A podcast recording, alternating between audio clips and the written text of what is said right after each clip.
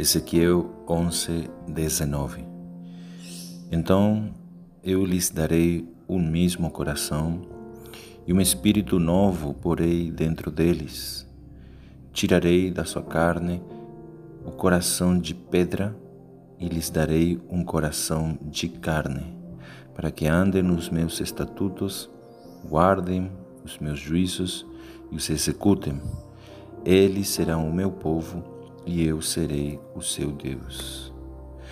Verdadeiramente, Deus tem preparado grandes coisas, queridos irmãos, para o seu povo. Mas o ser humano, por causa da queda, ele tem dentro de si mesmo algumas limitações que o impedem de desfrutar da bênção de Deus. Uma delas é a questão da dureza, né? a dureza, um coração de pedra. O inimigo tenta nos tornar duros, insensíveis à vontade de Deus. E para isso o Espírito de Deus vem aqui para poder trabalhar na igreja e lhe dar três coisas. Primeiramente, um novo coração, né? um mesmo coração, isto é, unanimidade, um espírito novo, né? isto é, unidade, e lhes darei um coração de carne, isto é, sensibilidade.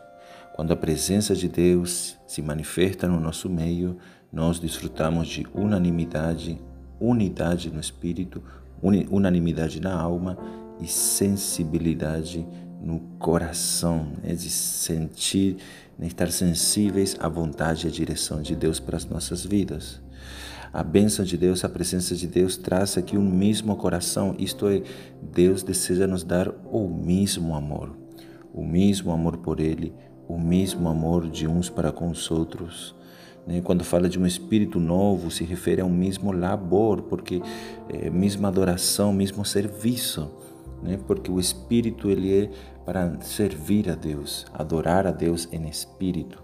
Então nós precisamos de ter o mesmo coração para amar ao Senhor e precisamos ter o mesmo espírito novo, sempre novo, para poder servir em novidade de espírito, sempre de maneira nova.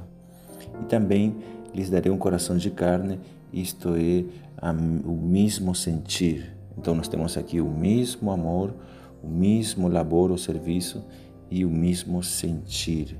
Amados irmãos, que a igreja possa desfrutar desses benefícios do trabalhar do Espírito Santo. À medida que ele vai trabalhando na gente, nós vamos desfrutando de o mesmo amor, o mesmo serviço, né? e o mesmo sentir de uns para com os outros. O resultado de tudo isso é para que andem nos meus estatutos, guardem os meus juízos e os executem, ou seja, é para que nós obedeçamos a palavra de Deus, mas que nós possamos obedecer de coração, né? não exteriormente, mas de coração no espírito. E ele será o meu povo e eu serei o seu Deus. Aqui é uma promessa de um povo exaltado sobre as nações, como fala em Deuteronômio 26, 19.